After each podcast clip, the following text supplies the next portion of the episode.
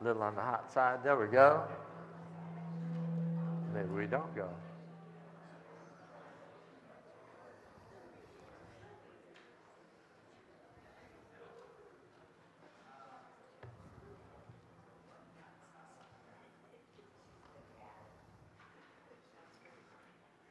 Thank you, man.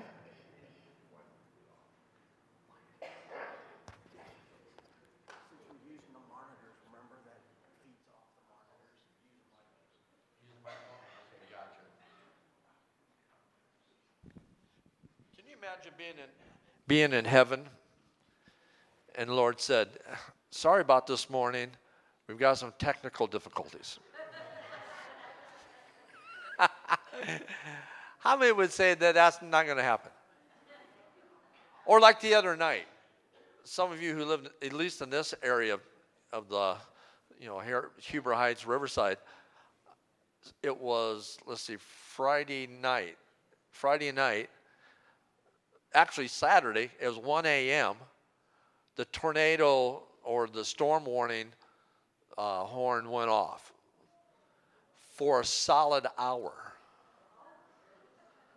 and we were checking it out, thinking, "Oh man, you know what's happening out there? We're going to, uh, you know, WHIO and what have you." And and from the best I've heard, it was just a mistake.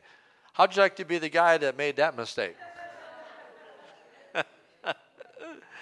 But praise the Lord, there's no uh, there's no weather emergencies in heaven. There might be a lot of lightning, but it'll only be cool lightning. I bet there'll be a lot of rainbows. Have you noticed how the enemy will corrupt whatever God says is holy? The rainbow today has all the connotation of, of a homosexual, lesbian. Uh, I always get it confused with LGBTQ and all that stuff, and uh, and they hitchhiked on that. And they you know they uh, actually stole it. But that's not a mystery. I think even Google is in that whole account as well with this very colorful uh, lettering. But that is always going to happen that the enemy will try to take what God has said is holy. Hallelujah. And use it and corrupt it. That's what the enemy does. That's what the enemy does. So that's not even my message this morning. I did want to show you something that I saw the other day at Meijers. If you can find that slide there for me, Brother Doug. I love this. Meijers has a really nice little coffee place called Grindhouse Coffee Tea and Company. It says here, if you can't read it, unattended children will be given espresso and a free kitten.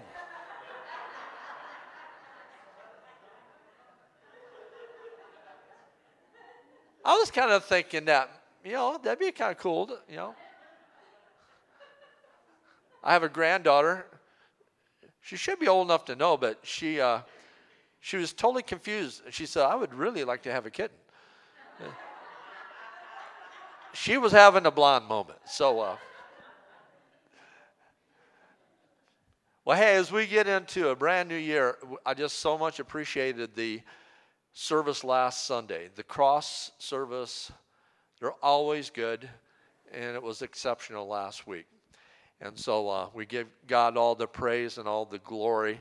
And I pray that what started last Sunday is continuing with you this Sunday. Hallelujah. And today I want to uh, share with you the message title. It's this Let's Ride. Let's ride. In fact, it's a word for 2020, and that is to let's ride. And so I'll get back to that in, uh, in a few minutes, but in 1 Corinthians chapter 16, 13, it says this Watch, stand fast in the faith, be brave be strong. In Revelation 2, verse 2 and 4 says, or 2 through 4 says this I know your works, your labor, your patience, and that you cannot bear those who are evil. And you have tested those who say they are apostles and are not, and have found them liars. You know, that's true. And that is still taking place. There's a minister who has came into some renown over the last almost decade and uh, has quite a following. And uh, uh, mostly in the United States, but also outside the United States. There have been many rumors over the years that, uh, that his behavior oftentimes has been very sinful. And there was a time where he stepped down, but then very quickly entered back into ministry. And now uh, he is out of ministry again because it's been found out that his behavior is vile. But yet there still has been a strong following. So that's one of the things that is required of the household of faith is that we know, we look, we examine. Again, if I could uh, read this, it says, uh, and you have tested those who say they are apostles and not and are not. You need to test the individuals you listen to, the individuals you watch, the reading of whatever books they may have, you need to test to make sure that it lines up with the Word of God. How many would receive that? That's a free advertisement, but it's based off of uh, off this scripture in Revelation.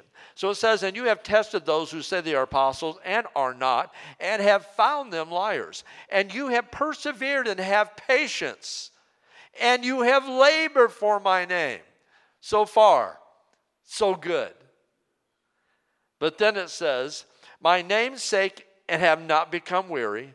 Nevertheless, I have this against you, that you have left your first love. I n- never like it when I feel the Holy Spirit saying to me, Nevertheless, that is normally leading up to something. So, again, uh, the optimal words there keep watch from both passages of Scripture. Be brave, be strong. First love. You ready to ride? Let's ride. So, I want to remind you of something because uh, there's there's a good warning that's good for all of us that's contained in this story I'm going to tell you that many of you know already. I've also shared on it, but it's it just was branded in my heart from the very first time I ever heard what I planned to share with you. But first, let me tell you a story. So in 1995, some of you, in fact, you know, we need to we need to back up. In 1993, Yonggi Cho, if you haven't heard of Yonggi Cho, he is the pastor of the largest church in the world.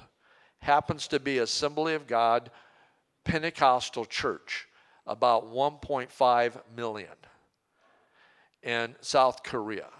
It is beyond humongous. And it's filled with cell groups and what we would call care groups.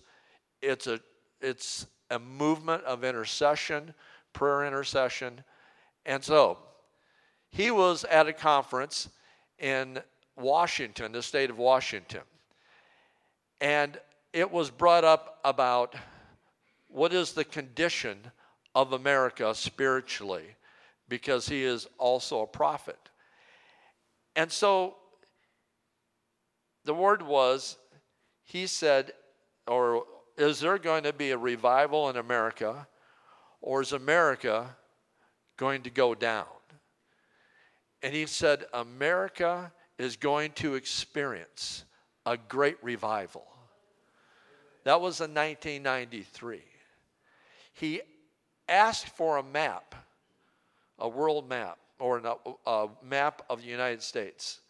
They brought him a map. And he prayed. Now, you may think this is totally silly. But this is how the Holy Spirit instructed him. he took his finger, and as he was praying, he was praying that his finger would be directed to where this revival was going to happen. I guess it's not silly if Jesus takes his finger and makes a message in the dust, in the dirt. And he did this, and he ended up in Florida, in the city of Pensacola. He said there's going to be a great revival that will touch the nations.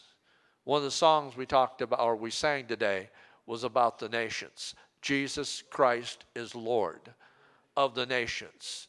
Righteousness will take place in the nations. So he pinpointed this place in America, this seaside city in Florida called Pensacola. And what he said is, it will be a revival that will spread like a fire until all of America is consumed by it said the Lord to Dr. Cho. And he shared his experience with others, and the word quickly, quickly spread, especially to those ministers in Pensacola. A little while after that, Dr. Ken Sumrall, who pastors in Pensacola, Florida, contacted Dr. Cho. And he said, Dr. Cho, is are we really going to have a revival? I've heard it rumored that it's going to be a tremendous revival. This was Dr. Cho's response. He said, in Dr. Cho's dialect and what have you, no rumor, no rumor, no rumor, no rumor. He said, because the question again was, uh, is there any truth to this? And he said, no rumor, no rumor. And he said, receive vision, revival will come. Now, I want you to think about that for just a second in regards to a prophetic word. Received the vision, it will come. I got to make sure you understand that. Received the vision, one. Now, we wait for it to come. We feel that about the second coming. We've been told and we wait for it to come. That was in 1993 and into 94. On Father's Day, 1995, at a church in Brownsville, Florida, close to Pensacola, very close, they were having a Father's Day service at a large Assembly of God church. The pastor, Pastor John Kilpatrick. At this church, they had an invited guest for the day to speak that morning. It was about fathers. Isn't that mostly what we have on Father's Day? I normally direct my message to towards fathers on a special day like that almost always there's some sort of dinner plan, there's lunch plan, you know, there's something uh, that's on the calendar, and most people are hoping that the pastor is short so they can get to to lunch. Oh, come on now. Repent.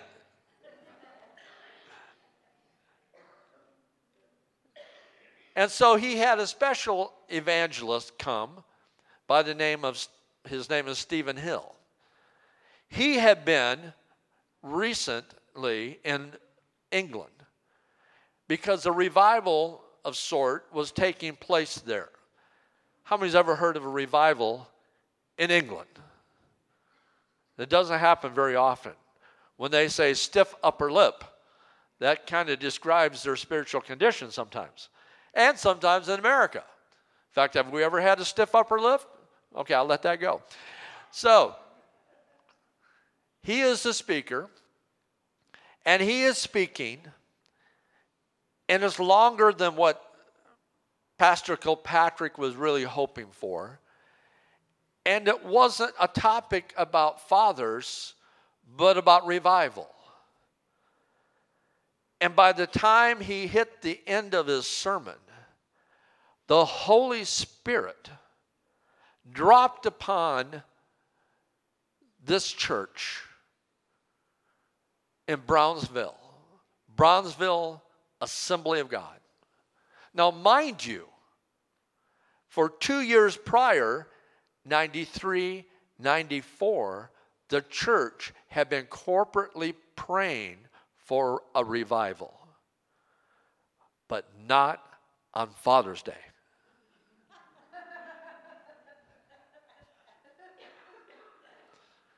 I mean, we do want some convenience, right?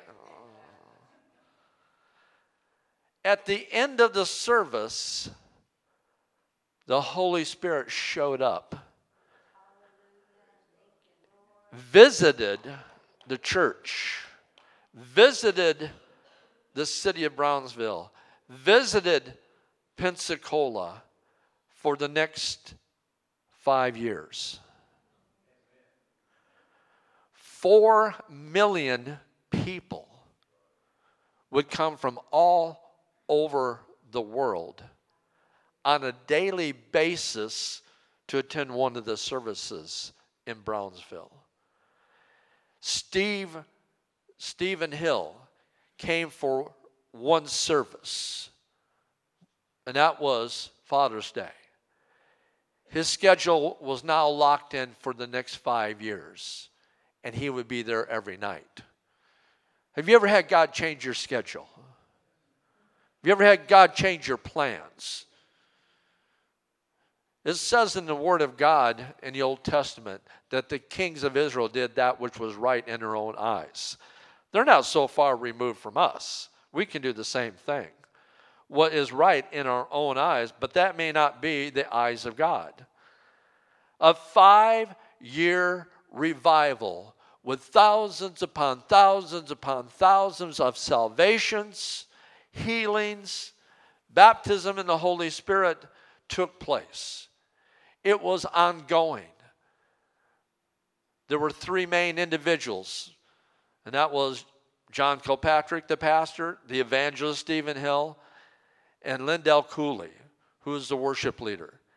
He had just gotten there. He was brand new in the church. The church had just hired him to become the worship leader for the church. Incredible musician, incredible uh, vocalist, anointed. He brought, God brought all the ingredients. Think about it. And it's the number three. There's always something good with three the Father, the Son, and the Holy Spirit. On the third day, oh, come on, somebody, he rose from the grave. Hallelujah. On the third day, Jonah got his eviction notice from the well's belly. Praise the Lord. And it would be compared in the New Testament to Christ being in the tomb for three days. Something good about three. A revival of great magnitude was happening every night in this hot, humid, arid or humid place, it's not arid obviously, hot, humid place, especially during the summer, people were lined up for hours upon hours just so they could get in to get a seat. There was something that God was doing. I never went to Brownsville, neither Ange or me. I sure wish I would have. I've talked with my brother Tim here before. Him and his dad went. It, it was, can I say, life changing for both of you. And uh, anybody else? Did you? All right, Joe. I always knew there was something about him that just had this aura. So, this revival is taking place, a movement of God. I wish I could have gone. But I did have something very awesome take place. Almost six years ago, it was 2014, that we had what was called the Dayton Revival, right, my brother Jeff? And there were some ministers. In fact, my brother minister right down there, right down a couple blocks, Pastor Eric at Destiny Assembly of God Church, was able to get John Kilpatrick to come and Lindell Cooley. Evangelist Stephen Hill passed away, and I think it was uh, uh, several years ago from cancer. But he got these two individuals to come to Memorial Hall to have what was billed as a Dayton revival. There's several of us who went, and uh, you know we went every night, and truly, it was an awesome time. I probably think it would not be the same quite as Brownsville, but it was a great time of being with the Lord. What was so awesome for me was it was announced the first night.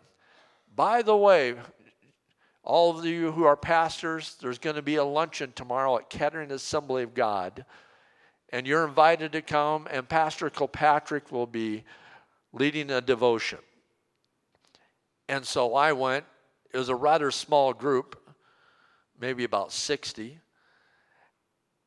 And I got to sit there and listen to John Kilpatrick share about revival, share his experiences, share what had happened from a personal point of view. I mean, he put down a carpet of humility and vulnerability. He shared the good, the bad, and the ugly.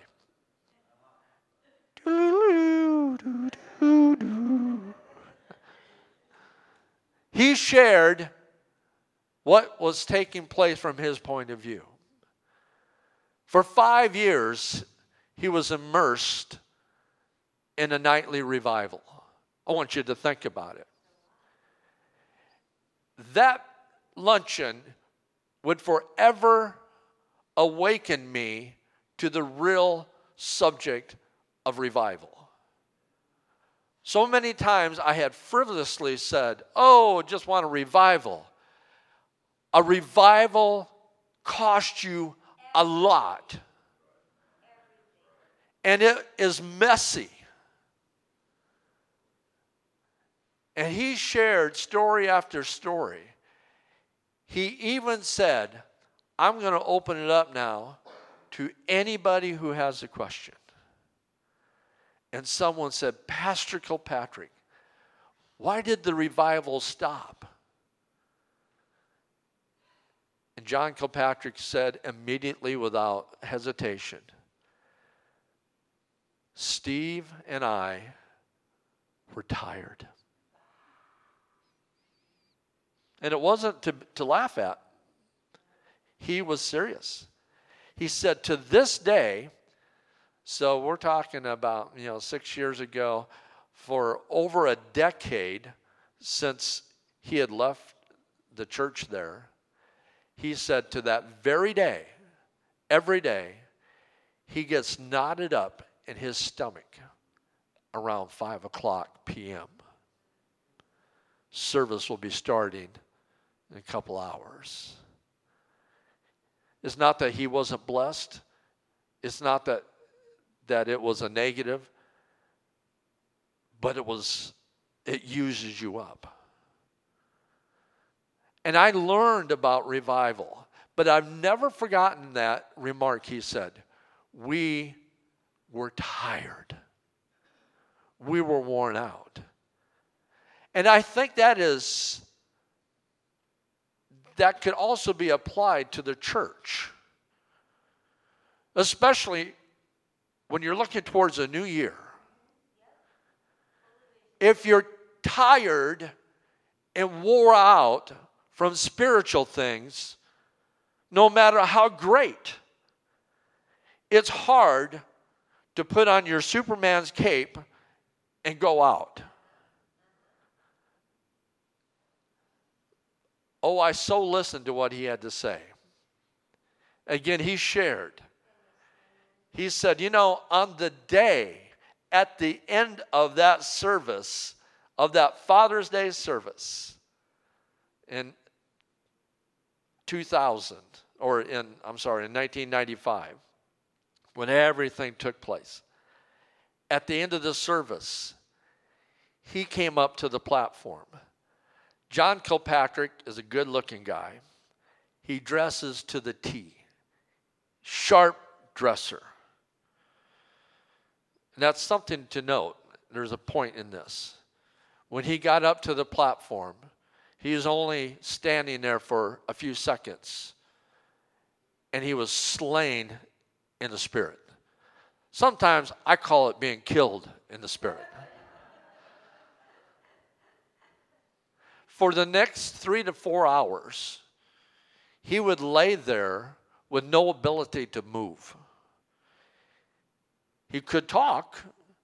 He asked one of his assistants, Can you bring me some water? He shared with these ministers, me being one of them, and you may have read about it too in the various writings about the Brownsville revival, one of the greatest revivals in history. That he was so proper.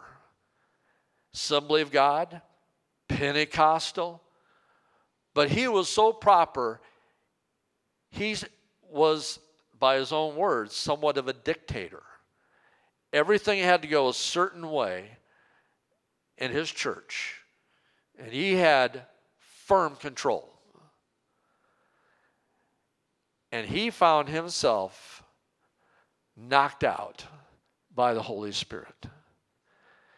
His humility was laying on the floor next to him.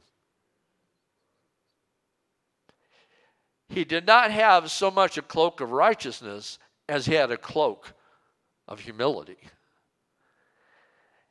And he said, I didn't care.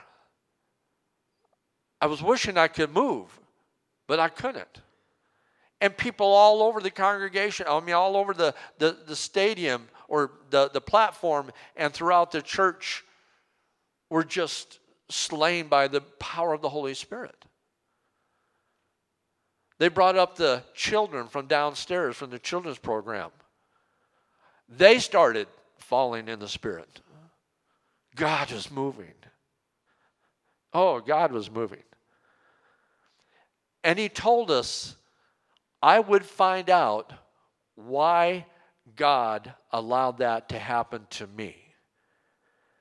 He said, paraphrasing, He said, God had to break me and break my pride.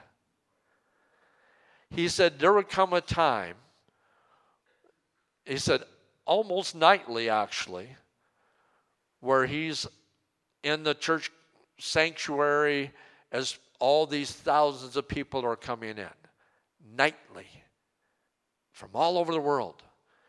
He said i could smell marijuana every night.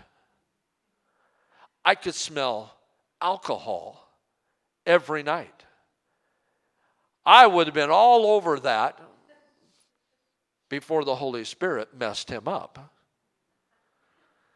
And his humility being broken was required to allow, to facilitate this move of God to happen.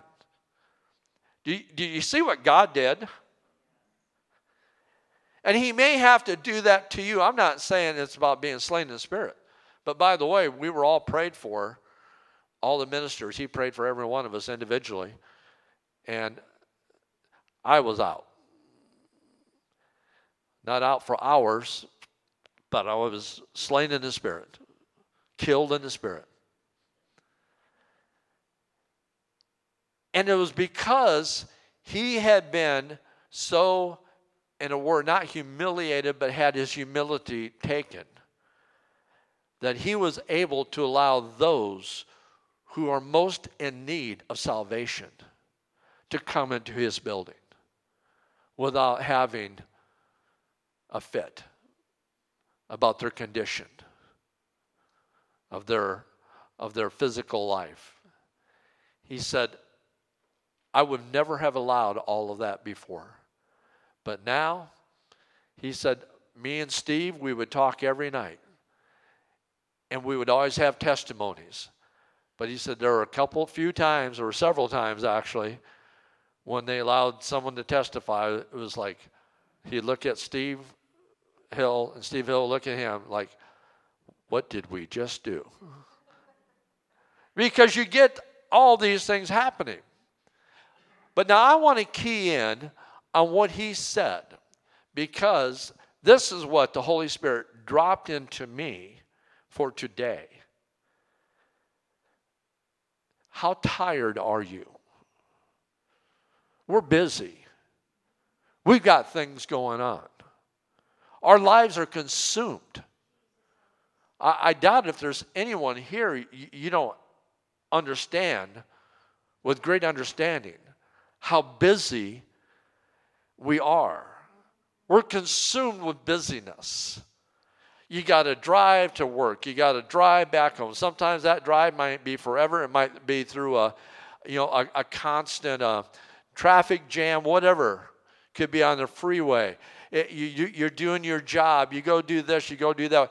And uh, where you work at, uh, your finances. You're thinking all the time about your finances. You're thinking about your house. You've got goals. You've got dreams. You've got plans. There's things you want to do. You've got hobbies. You've got all these things happening. You've got children, perhaps. Or if not, you, you've just got your life that's busy and wrapped up in everything. And sometimes you're just tired, let alone, oh God, send a revival. The last thing you need is a revival. If you're too tired, listen from a man like John Kilpatrick who got tired out. And hey, I, don't want you to misunderstand. I am not being critical of Pastor John for saying the revivals basically came to a stop because me and the evangelists were tired. He's just being honest. He said many times they would not go to bed until about six, seven o'clock in the morning. They were pretty much ministering all day. They had to change the church dramatically. They had to hire a lot more people to work at the church. Imagine how much toilet paper you'd have to buy. Imagine all the maintenance stuff that you'd have to deal with. I'm being serious. I will say we've never had to go into a bathroom after a church service and see a mess. Well, I just lied to you. There's just a lot of things that happens because it's a building. It's what is actually called a physical plant. We're going to get technical. And there's upkeep to a physical plant. You probably notice out here we have brand new cement pad out there because it's becoming a trip hazard.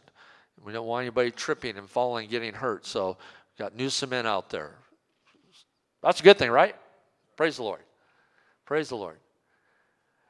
But the main thought I'm trying to convey here this morning is not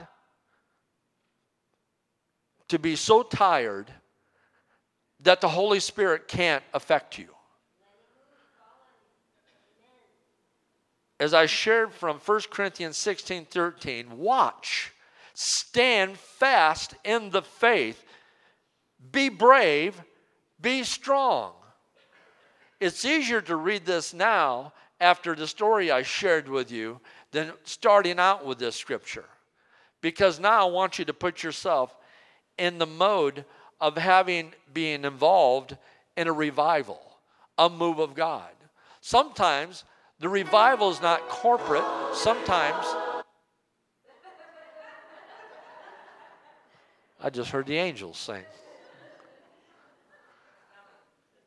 So sometimes the revival is not corporate. Sometimes it's a personal thing.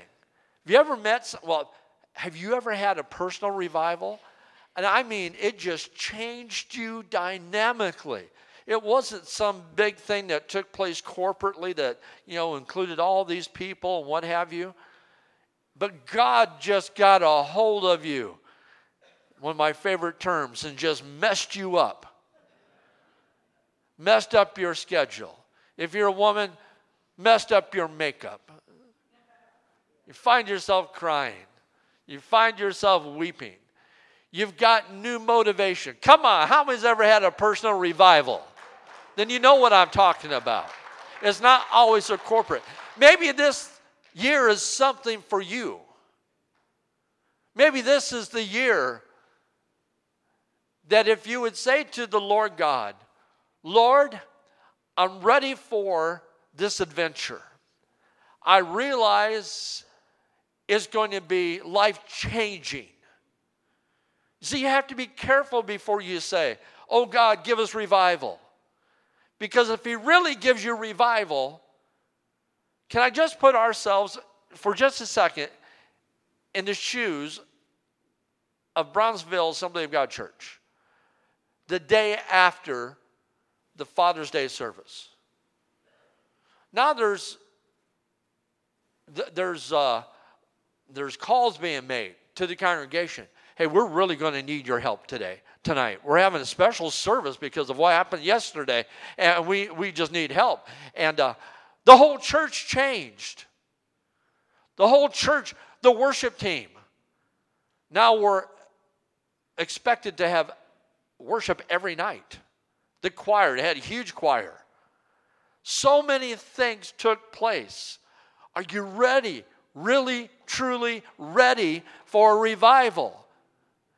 It will seriously, seriously mess up your calendar, your schedule. It would have to be a God thing. Because if it's not a God thing, you won't do it. None of us would. It's like someone will say, when are we going to have heaven's gates and hell's flames again? Well, we've had it seven times, and we like to hear from the Lord about when to have it. Because you know what? It's going to cost you a week of your life. If I'm saying, you know, hey, brother, would you uh, be in Heaven's Gates and Hell's Flames? Sister, would you be in Heaven's Gates, Hell's Flames? It's really going to be about seven days. You look at your calendar, you're going, Are you crazy? I've got this scheduled and that scheduled and this scheduled.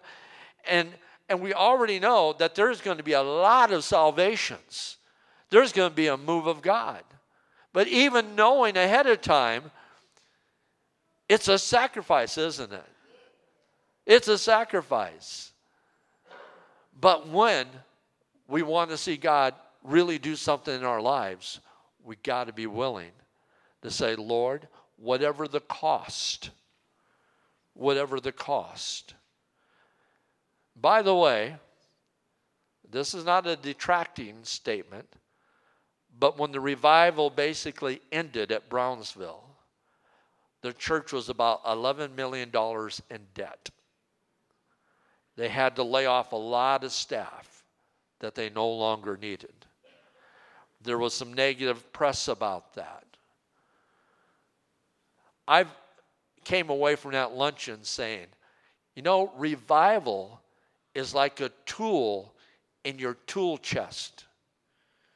Your tools, if you use your tools, they get a lot of use and abuse especially for those of you who use your hammer when you shouldn't use your hammer to pound something. That's only some of you who know what I'm talking about. You use a wrong tool to accomplish something. A church is a tool, the building is a tool.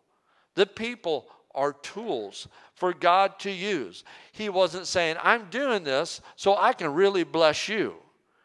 I am blessing the whole world here and when I'm blessing the whole world, I'm going to use and misuse you. He's not being mean. He's just saying, this is for a kingdom purpose. Let's face it, we're not all about it preaches well, it teaches well, but we're all not really good about kingdom purpose. We like it to be more about our purpose. We like it to be for our church. We like it to be for our benefit. Come on, right? It's okay to share truth with you. And so you have to be willing to say, Lord, I really want to see people get saved. That's when we read in Revelation you're lacking in one thing. You lost your first love. You know why they lost their first love? There's too many expectations. It's too hard. It costs so much. It exacts so much out of your life to be constantly leading people to the Lord, finding people, sharing Jesus, unless your heart and spirit is of a right accord with the Lord.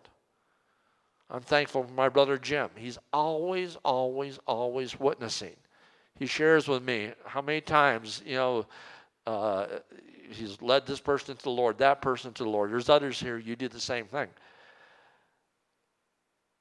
So, what I'm saying, man, let us not grow weary. Now, some of you, I have successfully depressed you.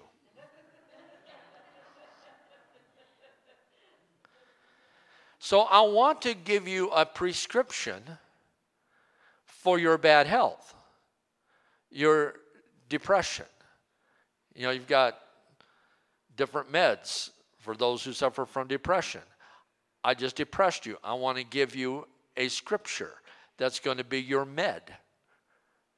This is a promise from God. How many is exuberantly waiting for me to share this? Because once I share it, we're getting closer to the baked potatoes downstairs. And that's when we forget the message and we go right back to the carnal. It says in Isaiah 40, verse 28 through 31. These words, you need them. Do you not know? Have you not heard? The Lord is the everlasting God, the creator of the ends of the earth. He will not grow tired or weary. And his understanding, no one can fathom. How many so far would say amen? He gives strength to the weary. If you counted yourself as one who is weary. And again, please don't take away that I walked out of that luncheon saying, man, John Kilpatrick, man, what a, you know, they just really backslid. Him and, and, uh, and Pastor Stephen. No, not at all. Not at all. But they were wore out. If you're going to do something for God, you may get wore out. But the reward the reward is worth every bit of it. And the scripture is saying here, He will empower you. I'm going to read it again. He gives strength to the weary. I'm going to ask an honest question. Yes, it will put you on the spot, but I will put me and my wife on the spot as well. How many could say, you have at least some amount of weariness. I'm raising my hand because I do. Just about 80, 90%. If you don't, that's okay. Praise God. Weariness can come to the believer and to the Christian. But sometimes we, we get out of the mode of being in the game we get out of the game. How often we've said about Moses that at 40 he was benched. At 80 he came back into the game. Think about it. He had a lot of time to think about woe is me. He gives strength to the weary and increases the power of the weak. Even youths grow tired and weary. Kind of like youth over here. You guys really ever get tired? I was, I was here last night in my office, and it's not like anybody was tired. It's not like you having a good time. Greg looked tired. Heather looked tired. Even youth grow tired and weary, and young men will stumble and fall. But those who hope in the Lord will renew their strength. Someone say amen. And they will soar on wings like eagles. And while that is happening, Doug Lewis is taking a picture of it. That guy is such an incredible, amazing photographer with all of the uh, pictures he's taking of taken of basically bird of prey. They're incredible. But even the eagles get tired. But the Lord said, Those who hope in him will renew their strength. They will soar on wings like eagles. They will run and not grow weary. They will walk and not be faint. And not be faint. I want to, uh, for just a second, detour and I want to go to a to a song, and uh, I just need to hook up. I'm on my uh, I'm on the green wired mic, bro. So uh, this is a song.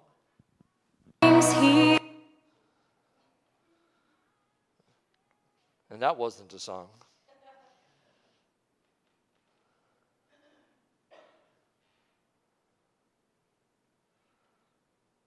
Okay, here we go.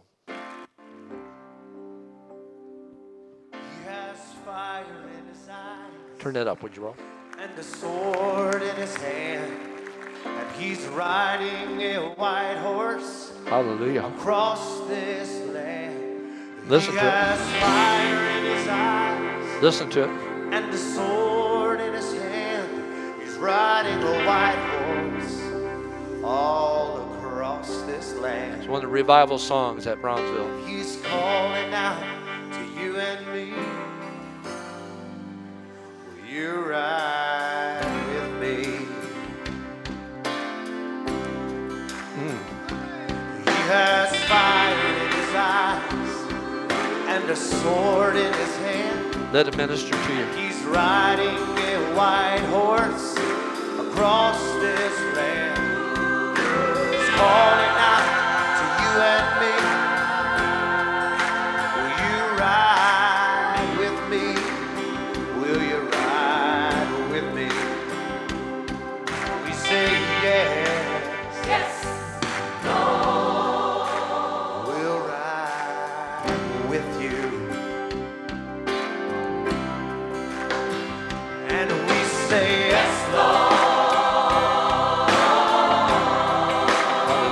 know it, sing it.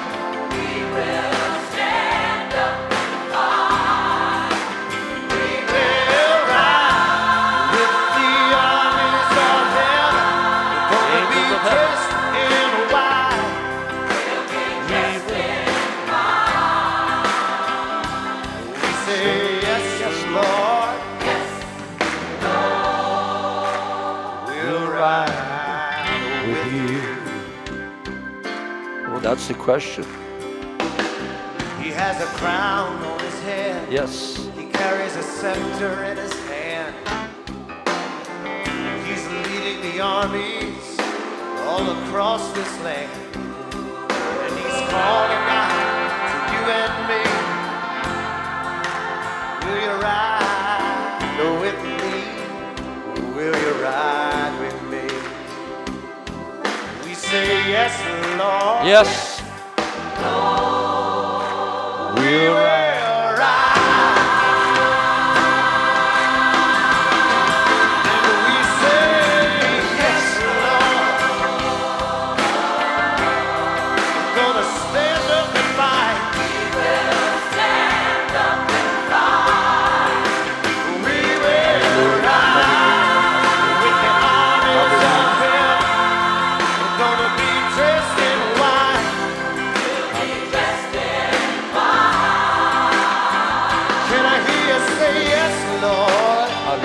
Stand to your feet, would you? Hallelujah.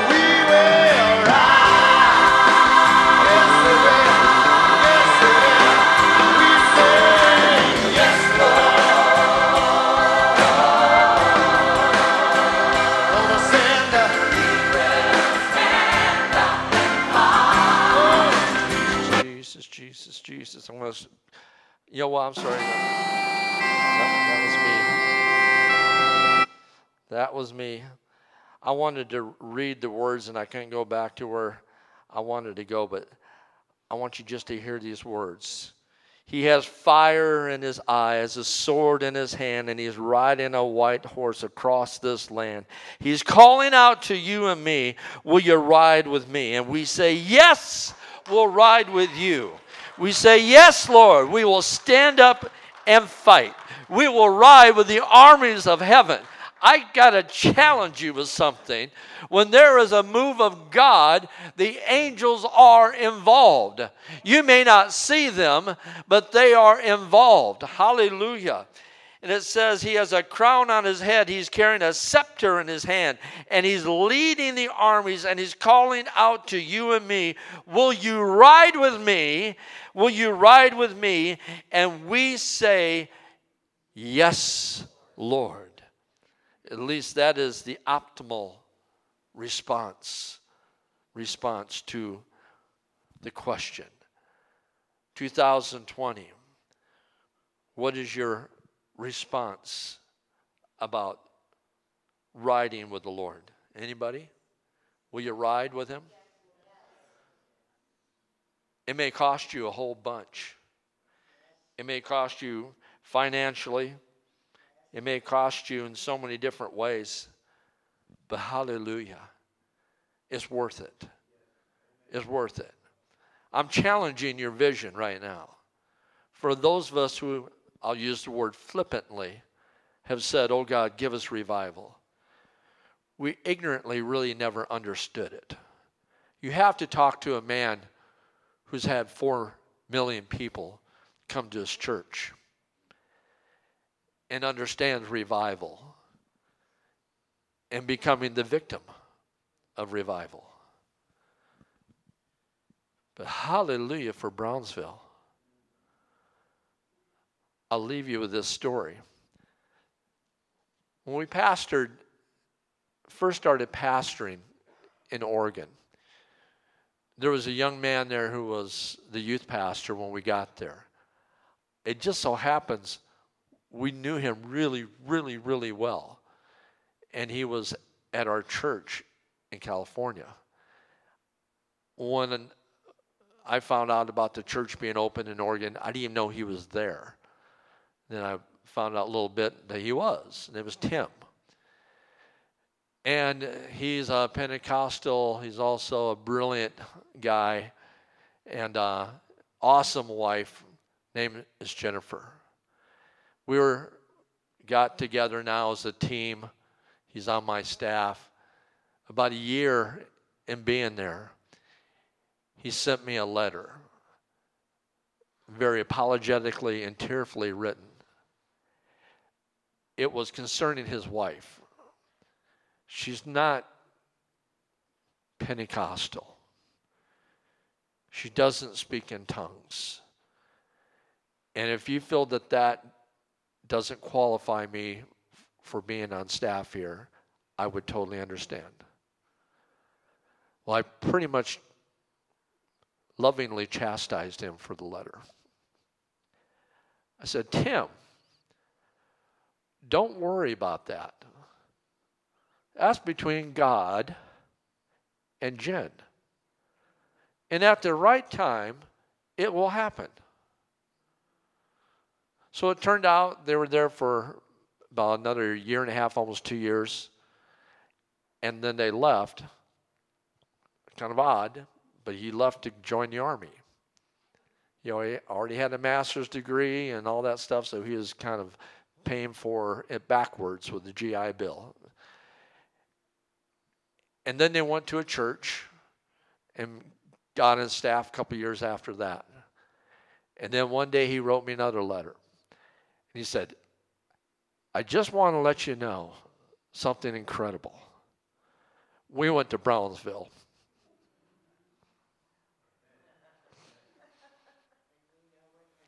And we know what happened. She was slain in the spirit. Beautiful young lady, very proper. Her dad was a, a commander in the Navy. Uh, you know, they had a military family. And uh, Pentecost had never been in her background spiritually until she married Tim. But hallelujah for revival. I find that exciting. And I just rejoiced with him. And there was no way on God's green earth I'm going to take that first contact, that letter, and say, well, maybe you're right. Because I am not God. Here's what I would say if you're not baptized in the Holy Spirit, desire it. Don't worry about everybody else. Don't, don't think to yourself, well, I'm a second class person. You are not. You're listening to the enemy, but uh, get that stinking thinking out of your mind. And you begin a life filled with saying, Lord, I have a desire. Lord, and I am believing by faith that I will be baptized in the Holy Spirit. And I'm praying for all the gifts. I'm praying for every gift that you can give me. Hallelujah. Need a revival? God's good about giving us a revival. Sometimes it's just personal. So I leave you with this. If you are tired, and I had a number of you confess you are weary, well, me too. We can all be weary. Sometimes just your physical body makes you weary because of issues you're going through, and it's hard to apply your spirit to be joyous and what have you when you're under the weight of physical issues. Hallelujah. The Lord, we commit everything to Him, even your broken down body or your issues that seem to be so overwhelming that are not about physicality but about so many other things. I'm going to pray right now. And I'm going to pray that the Holy Spirit would send us revival. But you have to be willing to say, I'm ready, I will ride. I will ride, I will get in that flow, and I will follow you, Lord. That's one of the greatest songs of that revival, by the way. I love that song. One of my favorites. But it's a challenge. Lord, I thank you for my friends, my loved ones here today because we are we are soldiers of the cross. We are followers of Jesus. And Lord, today we admit our frailty. We admit, oh Lord, that there are times when we just get tired, when we get preoccupied, when other things dictate to us what we will do and what we can do. And sometimes it doesn't allow much time for you. And Lord, today, we just bow before you and simply say, I will ride. Believing that Isaiah, that what he had to say, that we could mount up on the wings of eagles, that Lord, you would give us strength. You would take our weakness, and Lord, you would energize us. We are taking a hold of that right now. And then this is the conclusion. And Doug, if you could put back up on the screen Isaiah chapter 40 there. If you could put that back up, that last passage of Scripture. I want everyone loudly. How many knows what loudly is? How many knows when you don't like it? Well, God will like this. Okay. So read it with me. But those who hope in the Lord will renew their strength. They will soar on wings like eagles. They will run and not grow weary. They will walk and not be faint. We'll read it one more last time, but this time we use personal pronoun. Are you ready? We change we to me or I. Are you ready? But I will hope in the Lord that He will renew my strength. He will soar on. E- I will soar on eagles, on wings like eagles, and I will run and not grow weary. I will walk and not be faint. Because I butchered, I'm going to say it, say it one more time. But, but I who hope in the Lord will renew my strength. I will soar on wings like eagles. I will run and not grow weary. I will walk and not be faint. Come on, somebody. Give the Lord a praise offering. Come on, give him a praise offering. Give him a praise offering. Lift up your voices. Lift up your voices. Lift up your voices. Give him a praise offering. Let him hear your voices. Hallelujah. This is our benediction. Let him hear you right now. Give him praise. Give him praise. Hallelujah. Hallelujah. Lord, we commit our lives to you right now. Bless the time downstairs, Lord. And Lord, help us to be mindful of this message, Lord, with the days ahead that we will ride. And everyone said, Amen. Greet someone and then go downstairs, get four or five baked potatoes, and help Heather out. He has fire in his eyes and a sword in his hand, and he's right.